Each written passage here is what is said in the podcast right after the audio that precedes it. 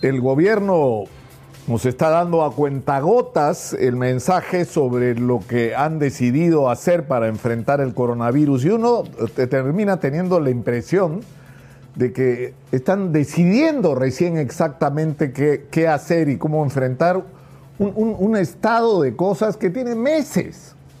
Es decir, se ha anunciado, por ejemplo, mediante un decreto supremo que se va a establecer los centros de aislamiento temporal y seguimiento comunitario. Yo, yo, es decir, que, se va a habilitar no solamente eh, instalaciones hospitalarias o clínicas públicas o privadas, eh, eh, sino locales de todo tipo, incluyendo colegios, estadios, para albergar a las personas afectadas por el COVID que no estén en un estado crítico y que requieran hospitalización para que puedan recibir una atención inmediata. Digamos que esto es un tema del que se viene hablando hace meses, eso es lo que se está haciendo en todo el mundo.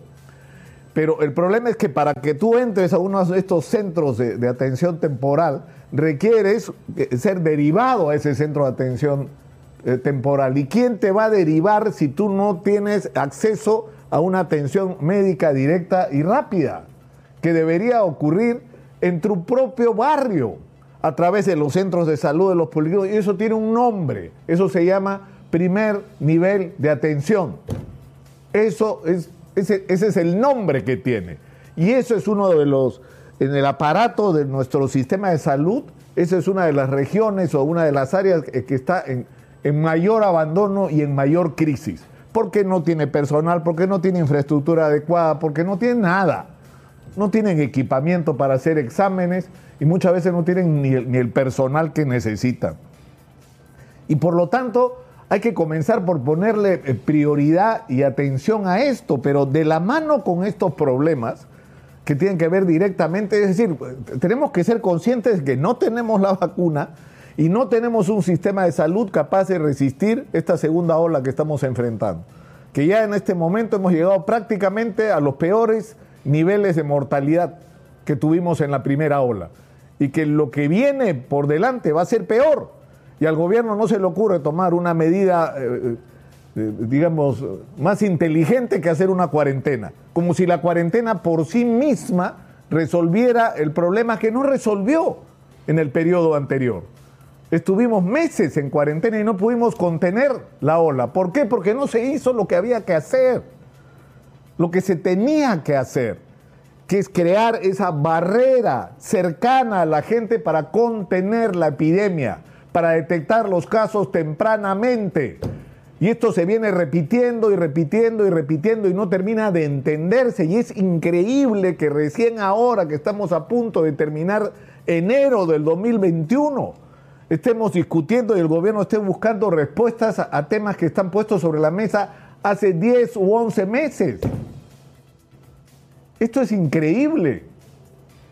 Pero el problema más grave en este momento no es solo el de la crisis de nuestro sistema de salud y la necesidad de tomar iniciativas que al final tiene, tenemos que hacerlas nosotros mismos. O sea, si en cada municipio, si en cada distrito, si en cada zona eh, la gente no se organiza, eh, si la gente no coordina con todos los recursos humanos que tiene, la Iglesia Católica, las iglesias evangélicas, eh, los representantes que hay en esa zona de la policía y si hubiera de las Fuerzas Armadas, eh, mejor, las empresas privadas que operen en esa zona, encabezados por los alcaldes, para organizar todos los recursos que haya para enfrentar juntos la pandemia y encontrar solución a todos y cada uno de los problemas y no esperar a que el gobierno haga algo porque eso no va a ocurrir.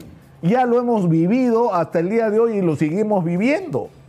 Pero hay un asunto que es dramático en este momento que es el de la situación económica de millones de peruanos. Yo diría de por lo menos la mitad o más de los peruanos, que se quedaron sin empleo, que se quedaron sin ingreso, que fueron mandados a suspensión perfecta, que simplemente los echaron del trabajo, que las empresas o negocios en las que trabajaban cerraron o que eran titulares de negocios que ya no pueden seguir operando y que se quedaron todos unidos por el mismo común denominador. No tienen que comer porque no tienen ingresos. Y lo que ha hecho la inmensa mayoría de esta gente es salir a la calle, a la venta ambulatoria, al transporte informal, no porque quieran eh, violar la ley y, crear problemas con el ornato de la ciudad que a algunos parece preocuparles más que la sobrevivencia de las personas. Lo hacen porque no tienen de dónde agarrarse para sobrevivir. Entonces, en un contexto de, cuarentena como la que se plantea, esto termina siendo hasta criminal para esta gente. ¿Qué, ¿Qué, le vamos a decir? Enciérrense en sus casas y no coman. Porque ¿qué les ofrecemos? Un bono de 600 soles ni siquiera han establecido los mecanismos para el pago de ese bono. ¿Qué va a ocurrir? ¿Van a pagar el bono dentro de tres meses? Cuando la gente lo necesita la próxima semana, presidente Sagasti. La próxima semana la gente necesita el dinero en la mano para comer. Esa es la cruda realidad en que el mal manejo de meses nos ha puesto de esta situación. Pero además pone en evidencia algo muy grave. El solo hecho de que todos los días Karen Santillán y otros reporteros de Exitosa Perú nos estén poniendo al aire a desesperadas organizadoras de ollas comunes y de comedores populares pidiendo ayuda, pidiendo recursos, pidiendo algo que les permita darle de comer a la gente que asiste a, estas, a estos espacios, como las ollas comunes y los comedores populares, porque no puede resolver el problema de su alimentación en su casa. Esta es la señal de un fracaso, de una falta de sensibilidad. Y es decir, ¿qué dice el Ministerio de Inclusión sobre esto? Es decir, no, no tiene una lista de todas las ollas comunes y comedores que hay en el país y qué están haciendo para abastecerlos adecuadamente y que no pasen por las angustias y tengan que salir con nosotros a pedir solidaridad de la gente. A ver si de esa manera se resuelve un problema tan elemental como el que la gente tenga algo para comer. Pero eso es un lado del problema económico. Y eso, y eso es lo que, lo que hace tan frágil la decisión de una cuarentena. ¿Cuánta, ¿Cuánto tiempo creen ustedes que puede aguantar la gente encerrada en su casa si no tiene para comer? ¿Cuánto tiempo creen que van a aguantar? ¿Ah? Se van a declarar 15 días en huelga de hambre. La gente va a salir a la calle, no porque quiera violar la ley, porque necesita sobrevivir. Pero el segundo tema que agobia a un sector muy importante de la sociedad es el, de los deudores financieros. Y esto es una prueba más de para quién se gobierna en el Perú. 60 mil millones de soles en proyectos como Reactiva. Yo les pregunto, ¿cuántas de las empresas que han recibido dinero de Reactiva a tasas de interés insignificantes, donde el Estado ha asumido la garantía de este crédito a través del Banco Central de Reserva? Yo me pregunto, ¿cuántas de estas empresas realmente necesitaban de ese dinero para sobrevivir? si no lo hubieran recibido, hubieran resistido la crisis igual el año pasado, hubieran bajado sus utilidades, en algunos casos probablemente, probablemente, pero no les hubiera pasado lo que le ha pasado a miles de miles de micro y pequeñas empresas en el Perú que han muerto y que siguen muriendo y generando con eso desempleo y desesperación en millones de peruanos porque no reciben la atención que requieren. Porque en el Perú hay millones de personas que están endeudadas con los bancos que cobran tasas de intereses criminales y que la gente no puede pagar.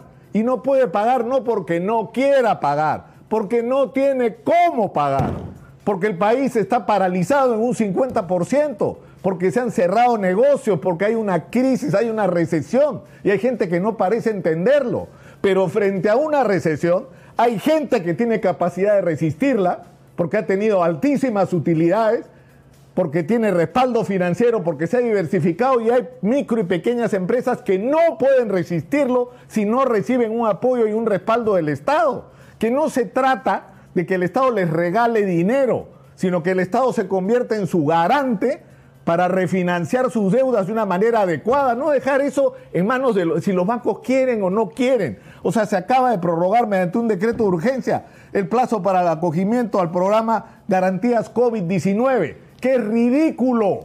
Te bajan el 25% de tus tasas de interés, o sea que si, que si pagabas 100% de interés, ahora vas a pagar 75%. Te felicito, qué suerte que tienes.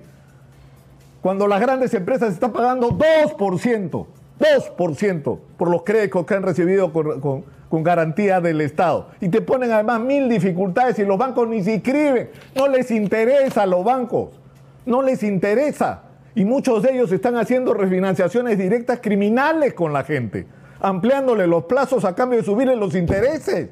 y de castigar a los deudores y asfixiando a la gente. Y acá la respuesta tiene que ser del gobierno, no en el sentido de ver, señores de los bancos, si ustedes quieren, pues no, no, no es así. Así no es. La micro y pequeña empresa, las personas necesitan respaldo en este momento, necesitan que el Estado se convierta en su garante, en el titular de las deudas y que se le dé a la gente periodos de gracia razonables que tengan que ver con la salida de esta situación. Tú no puedes eh, establecer periodos de gracia absurdos de uno, dos, tres meses. ¿Usted cree que en tres meses la mayor parte de las empresas que están golpeadísimas y que van a ser recontra golpeadas con esta cuarentena van a estar en capacidad de cumplir sus obligaciones? No es solo impuestos lo que no van a poder pagar, no van a poder pagar ninguna obligación como la de los créditos. Entonces, acá tiene que haber una intervención del gobierno, pero por último, está el tema de la, ONP, que, es una discusión increíble. Hay una ley que ya se aprobó, que ha generado controversia, sí, pero ¿cuál es el fondo de esta discusión? Que hay personas a las que se les ha descontado el 13% de su dinero durante años y que se les ha literalmente expropiado porque ahora pretenden decir que no es suyo que el dinero se licuó, que el dinero no existe. Claro, a menos que te quieras pasar una AFP donde milagrosamente el dinero se convierte en bono de reconocimiento. Ahí sí existe como dinero individual. Pero cuando la gente quiere que se lo devuelvan, no existe. ¿Y por qué quiere la gente que le devuelvan su dinero? Porque es su dinero. ¿ah? No es mío, no es del gobierno, no, no, es de la ONP, no, ese, ese, dinero es de la gente a la que se lo quitaron. Y lo que está pidiendo es que se lo devuelvan. ¿Y por qué piden que se lo devuelvan? Porque la gente lo necesita para vivir. De eso es de lo que estamos hablando. De eso es de lo que estamos hablando, porque estos aportantes desesperados que están reclamando que les devuelvan su plata es porque la necesitan para comer. Y es increíble cómo haya, existe esta falta eh, de, de visión total sobre lo que es la realidad del Perú. Y el problema es que una vez más se repite la historia. ¿Para quién se gobierna en el Perú? ¿Para quién se toman las decisiones? Es decir, nuestros tecnócratas se angustian cuando las grandes empresas tienen problemas, cuando los bancos tienen problemas. Pero cuando la inmensa mayoría de los peruanos tienen problemas, cuando los micro y pequeños empresarios están desesperados y amenazados con la quiebra y el, y el desastre económico, parece ser un asunto que no genera ningún tipo de sentimiento, ni de solidaridad, ni de preocupación, y ahí no le funciona la imaginación a esta gente que lamentablemente sigue tomando las decisiones en el Perú. Hay que cambiar el eje en este país. Hay que gobernar para la gente. De eso es de lo que se trata finalmente.